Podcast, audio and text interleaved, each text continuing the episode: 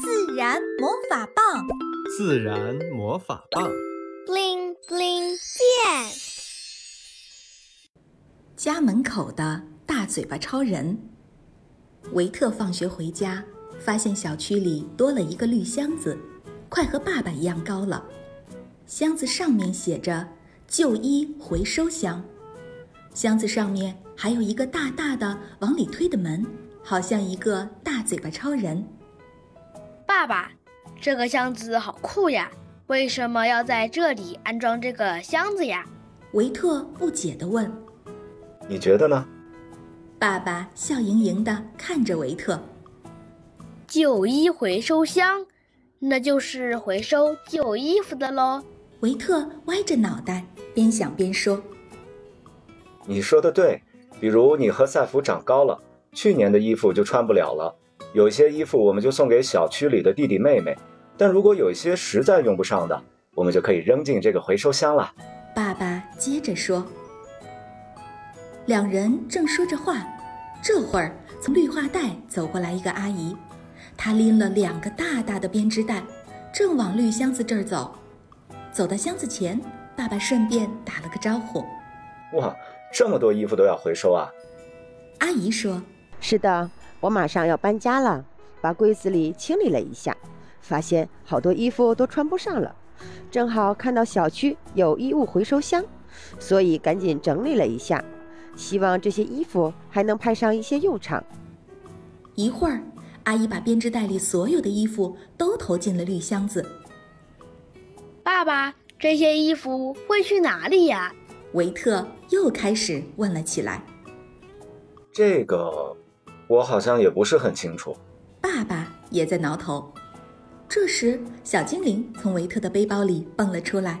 维特，我也很感兴趣，我们要不要一起去探索一下？好呀，好呀！维特期待地拍着手。小精灵开始挥舞魔法棒，自然魔法棒。布灵布灵变！转眼间，小精灵维特和爸爸各自变成了一粒纽扣，安静地待在一件粉红色的连衣裙的胸前。这么漂亮的连衣裙，竟然也被闲置了，怪可惜的。如果赛弗穿上，肯定会很好看。小精灵悄悄地对维特说：“绿箱子的门被打开了。”一堆花花绿绿的衣服被扔了进来，一堆厚重的棉服也被扔了进来，好多双鞋子也被扔了进来。小精灵和维特感觉身上好重呀，好像大嘴巴超人已经吃饱了。这个箱子已经满了，可以装车了。绿箱子外面有个工人在说话。只见工人把装满衣服的塑料桶从绿皮箱中拉了出来，然后放进去一个空桶。维特感受到巨震，头晕眼花。不一会儿，工人把桶装上了一辆三轮车，来到了中转站。工人把所有的衣服都卸到了一个仓库里。维特又是感觉到一阵翻江倒海。一会儿，他发现自己和小粉连衣裙。躺在了衣服衫的最顶端，他微微睁开眼睛，一看，衣服扇旁边有分拣工人在忙碌地工作着，周围有好几个大型的衣服筐子。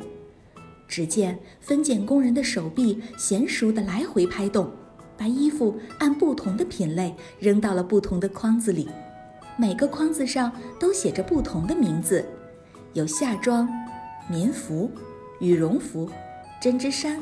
鞋帽、袜子、床单等等，维特瞪大了眼睛，惊奇地看着这个大仓库以及这些热闹的分拣工人，心中嘀咕着：这么多的衣服会被运去哪里呢？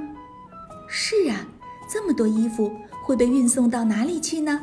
小朋友，你们觉得这些衣服未来都会被送到哪里呢？如果想知道答案呀，记得收听《旧衣漂流记》哦。